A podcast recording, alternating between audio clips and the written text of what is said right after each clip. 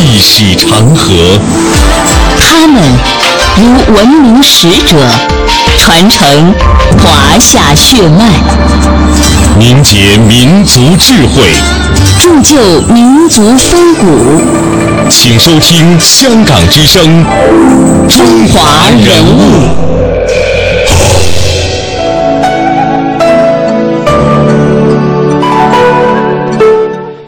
中华人物，启迪智慧人生。各位好，我是郑博。大家好，我是君阳。欢迎各位锁定中央人民广播电台香港之声数码广播三十二台的《中华人物》。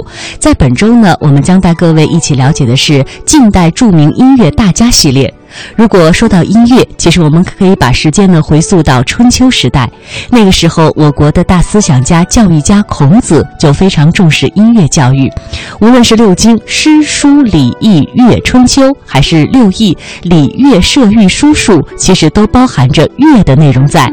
乐在孔子的教学内容当中占有重要的地位。孔子非常重视音乐的教化作用，而在中国近代的音乐史上，有一个名字呢，也是不容忽视的，他就是雷振邦。首先，通过一个短片，我们一起来了解他。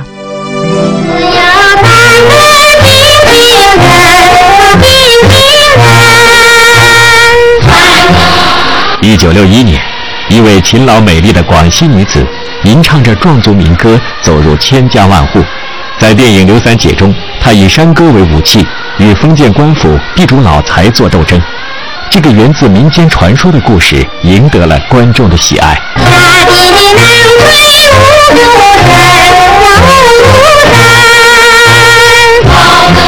作为新中国的第一部音乐风光片，影片凭借景美、人美、歌美，在当时的中国大地上引起热潮。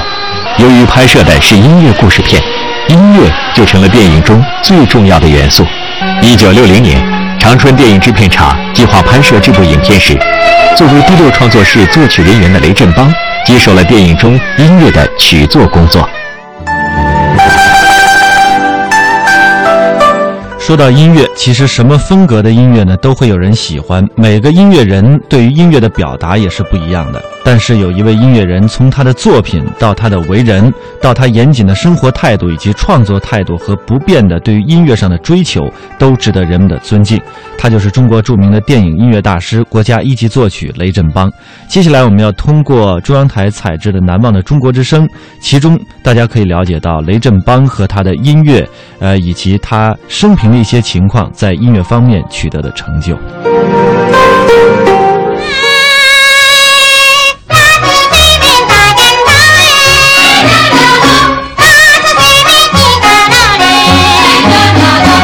世纪五六十年代。大概没有谁没听过、没唱过雷振邦创作的电影歌曲。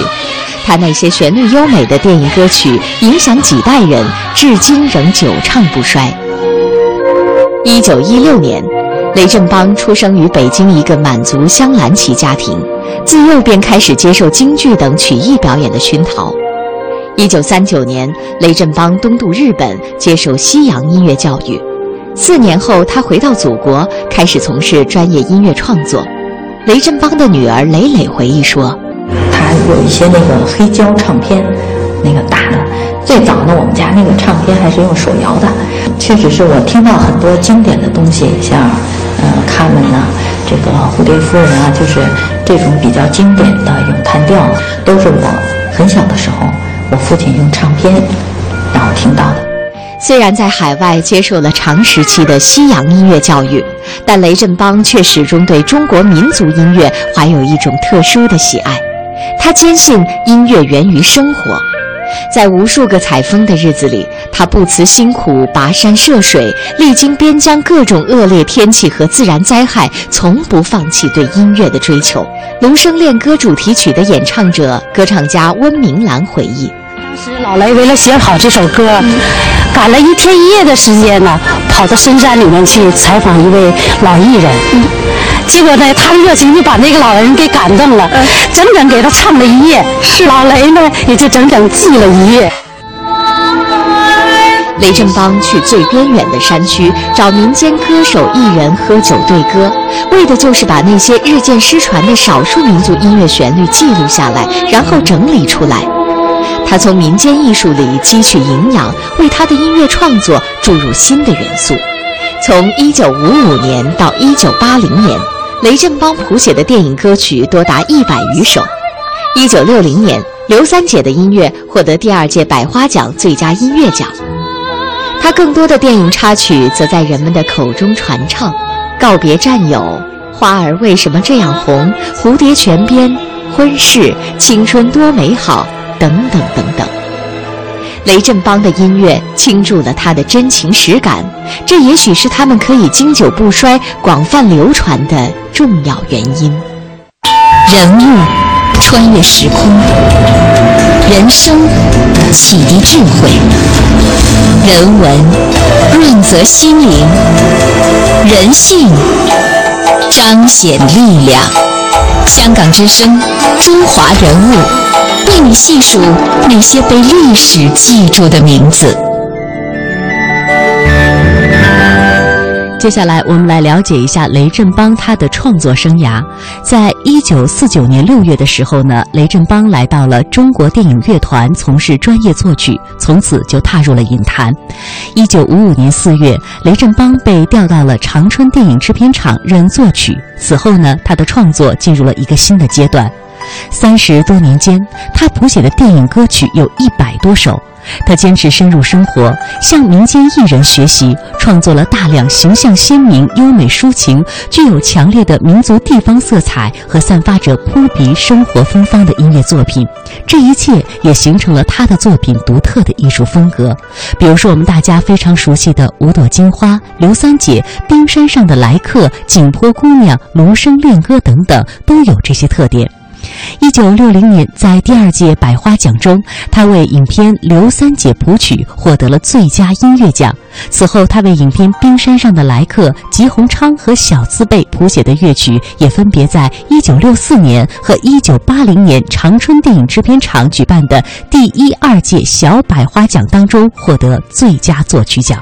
在雷振邦创作的众多乐曲当中，最为著名的就要数《冰山上的来客》和《刘三姐》这两部作品了。《刘三姐》获得了一九六零年第二届大众电影百花奖最佳音乐奖，并且在国外上映过，而且还受到了周恩来总理的接见，是新中国第一部音乐风光艺术片。它以如情似梦的漓江为背景，再配上娓娓动听的民歌，使古老传说当中充满了独特的艺术魅力。而影片浓郁的喜剧色彩和乡土气息，得到了国内外观众的热烈称赞。而这首曲子的词作家乔羽先生精心制作的数万句富有诗情画意、深刻哲理的歌词，至今唱起来还是那么的精彩动人。风吹云动天不动，水推船移岸不移，刀切莲藕丝不断，斧砍江水水不移。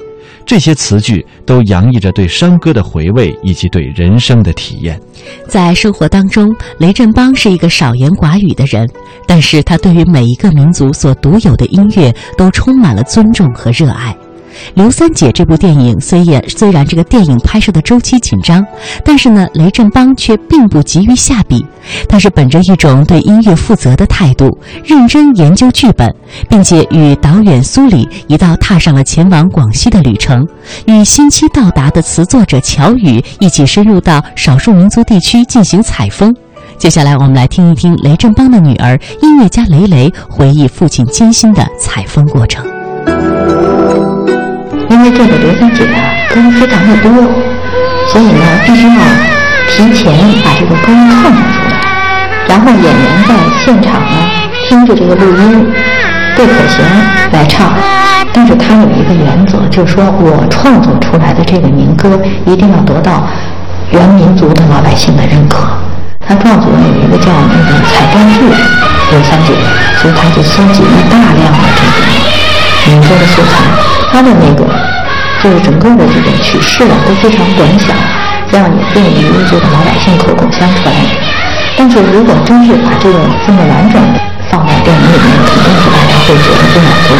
像他们就是把很多的民歌集中在一块儿，然后把它掰开揉碎，再重新在这个呃基础上做一个这样的一个创作。在这次的采风中。雷振邦几乎走遍了广西的山山水水，收集当地民歌一千余首，对广西的民族音乐有了更加深刻的理解，为后来的电影音乐的成功打下了坚实的基础。影片中，刘三姐的睿智勇敢。壮族百姓的热情善良，以及乡绅土豪的阴险蛮横，都被雷振邦通过鲜明的音乐主题表现得淋漓尽致，并通过几者的交相辉映，形成一种错落有致的层次感。最终，《刘三姐》这部电影先后在世界五十多个国家上映，成为上世纪六十年代我国乃至东南亚最卖座的电影之一，被誉为山歌片之王。而雷振邦。也凭借这部电影，在第二届大众电影百花奖上荣获最佳音乐奖。我的街角迎过年。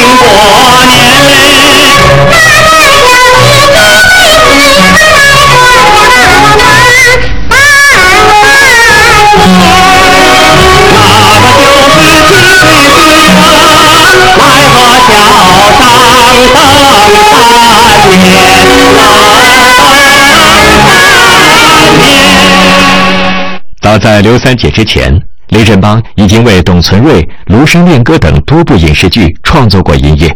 作为当时为数不多的接受过正规音乐教育的作曲家，他和他的作品赢得了老百姓的广泛认可。之间的各种音程关系啊，旋律，他走到哪儿就买这种民间的歌曲啊，集成是就这样的东西。现在我们家就是留下的最多。雷振邦将大部分音乐创作都深深植根于中国民族音乐的土壤，亲身游历于各地采风，成了占据他大部分时间与精力的重要事情。当时采风，嗯，都是非常艰苦的，嗯，包括他到那个，其实最艰苦的应该是他到那个拉祜族的那个山上，安排住在一个粮库里面，结果就我父亲一个人。他在那个粮库里，晚上睡觉就打个地铺啊，就在那睡，然后就觉得有一些什么东西在脸上跑来跑去的，就是粮库里的那个大老鼠。当时雷振邦在采风时所要面对的，绝不仅是这些而已：交通的不便捷、记录方式的落后，以及民族风俗的区别，都是他所要克服的障碍。当时是在六二年、六三年的时候。他那个到塔什库尔丹，新疆的最南端去采风，从长春到北京，然后从北京又到了在西北兰州的那边什么地方，然后打一站，等了好几天的飞机，最后到了乌鲁木齐，然后从乌鲁木齐呢很长时间到了喀什，然后到喀什呢就等了一个星期，坐那个邮政的车，邮车就是送送信的车，然后坐了这个。游车又走了一两天。在新疆，雷振邦一待就是三个月之久。他充分领略了那些当地少数民族极具风情的音乐，并在回京后将采风的感悟与收获化为跳跃的音符，成为影响了几代人的影片《冰山上的来客》中的经典音乐。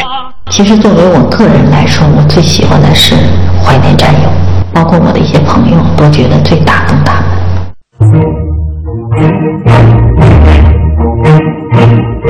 天山脚下是我可爱的家乡，当我离开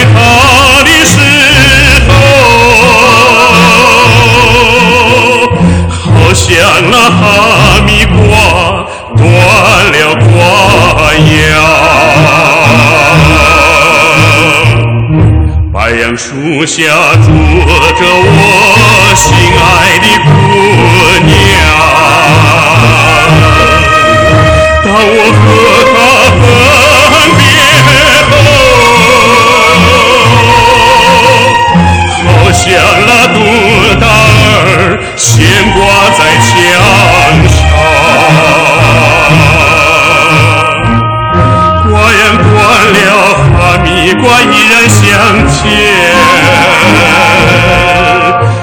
说起这首歌曲《怀念战友》，著名的导演李乾宽对于这首歌有着特别的感受。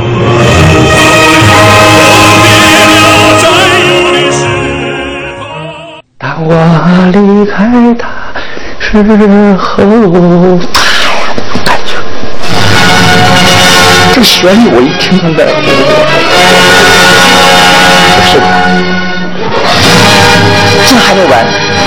当我开他的那远方，好，还没完，还没完，然后再来个高八度。一定要把他们救活！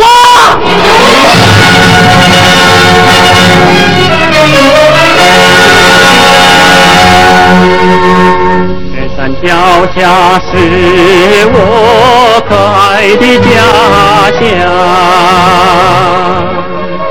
当我离开他的时候，这个作曲家的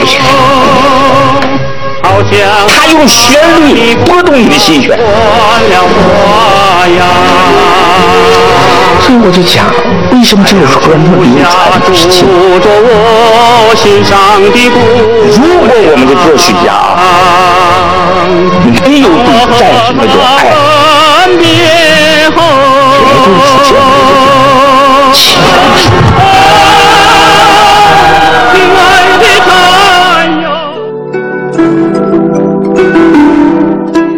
任邦的电影音乐无人不知，无人不晓。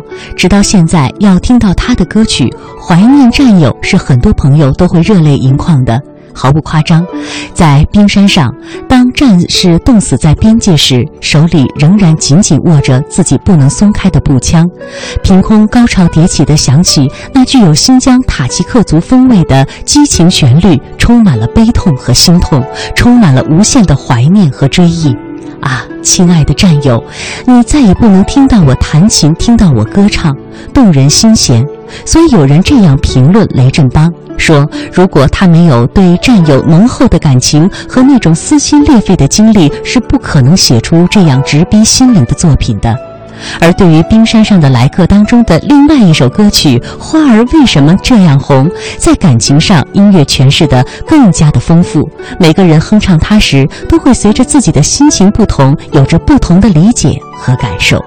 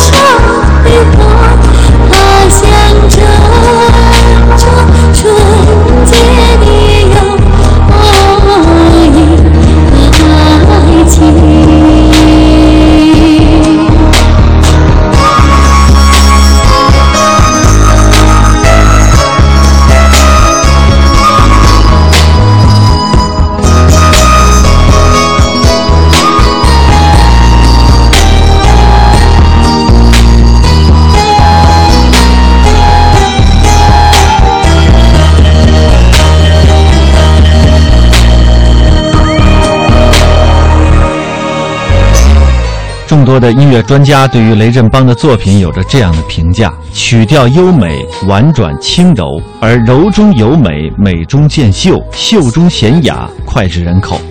一九一六年五月出生在北京的雷振邦，由于当时的家庭生活比较优越，他很小呢就接触到了京戏，在他七八岁的时候便能哼唱京剧小段，还能用胡琴拉京戏以及一些歌曲。在一九二八年的九月，雷振邦来到了沈阳奉天公立学校读小学，后入南满中学。在音乐老师的熏陶之下，雷振邦学会吹得一口动听的口琴。他加入到了学校的口琴队当中，并且成为了该队的指挥。他经常把一些歌曲啊改成口琴的合奏，并且指挥演出。一九四三年，雷振邦从日本求学回到祖国，先后在北平女子中学和惠中女子中学做音乐教员。在抗日战争胜利之后，他在课余组织起了一个五十多人的业余交响乐团。雷振邦曾经把中国的一首古曲《悲歌》改编成了管弦乐的曲子，供业余交响乐团演出。这也是公开演出的雷振邦的第一部作品。而到了一九五九年，他的一部描写白族青年男女纯洁爱情的电影《五朵金花》开始在全国引起了强烈的反响，被称赞为编导好、演员好、音乐好、风景好、色彩好的五好影片。而一首《蝴蝶泉边》。就唱响了大江南北。那么接下来，我们通过一些电影原声的回放，我们来听听多位歌唱家对于雷振邦创作这首曲子的理解。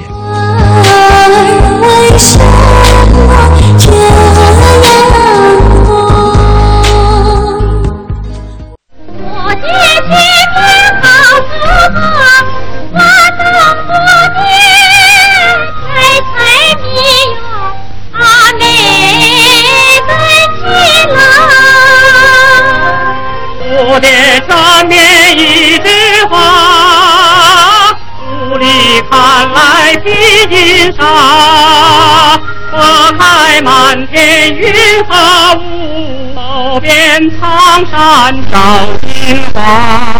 我开满天云和雾，后边苍山照金花。这首歌曲正是由雷振邦所创作的《蝴蝶泉边》。他在影片开头及结尾处，通过男女主角对唱的方式来演绎恋人间微妙的情感。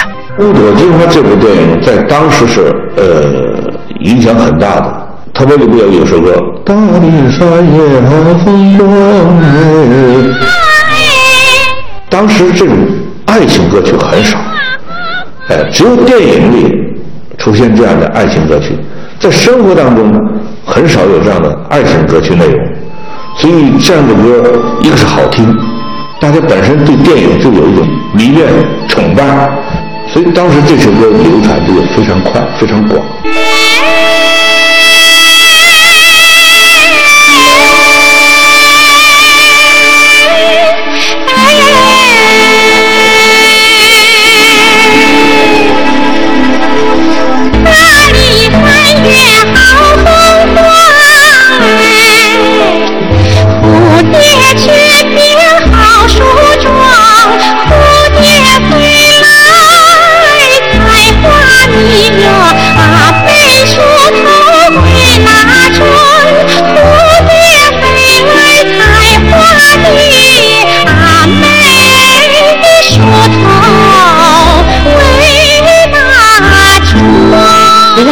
他的那种魅力，他的这种嗯，用歌声来传情的那种感觉，一个很动人、很动人的爱情故事。就是这种感觉，让你觉得好像什么呢？这个爱的这种东西啊，它是在这种，呃，他的人的那种，把人的这种心理啊，表达的很淋漓尽致。飞过高山顶，留下一串小铃声。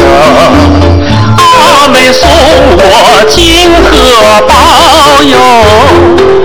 可是有情人，哎呦！其实很有意思。我后来用到大理去，很多白族的老百姓就把《蝴蝶泉泉边》呢，就当成了白族自己的民歌了。不仅《蝴蝶泉边》这首歌，雷振邦所创作的《五朵金花》整部电影中的音乐，都受到了当地少数民族及全国人民的喜爱及认可。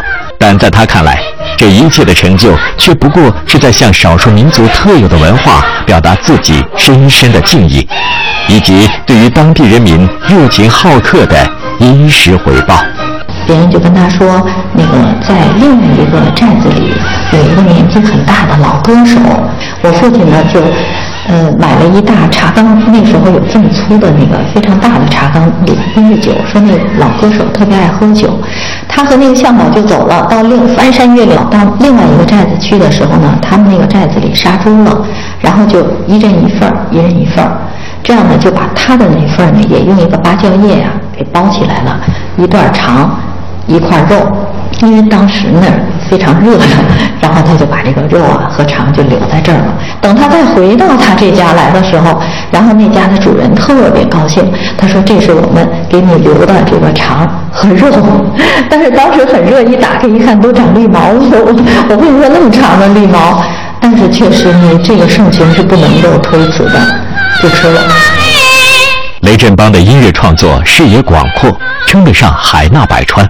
其中有很多成为流传至今的经典名作，为我国的民族文化留下了一笔宝贵的财富。我觉得这些歌都是我小的时候看露天电影看的，但是那个时候它留给我们的这种美好的记忆，这种就是影响我们这样一代一代的人成长到今天，这种经典的这种旋律和它的这种嗯美好的这种故事情节。还在我们记忆深处烙下那么深的烙烙印，我觉得这就是音乐和艺术的魅力。他经常呢就是引用俄罗斯作曲家格林卡的一句话，他就说：“这个真正创作音乐的是人民，而作曲家只不过是把它变成曲子而已。”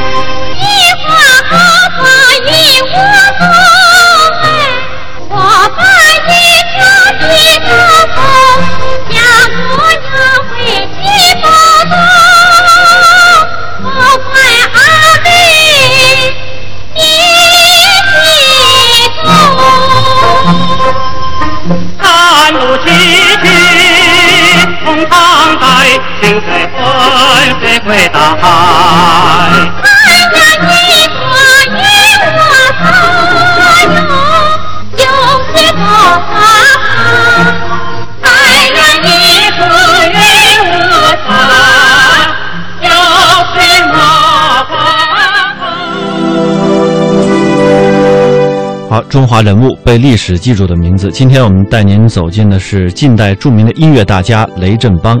欢迎大家在每天晚上的七点三十分收听《中华人物》的重播。我们的首播时间是每天上午的九点三十分。明天节目我们再会。明天再会。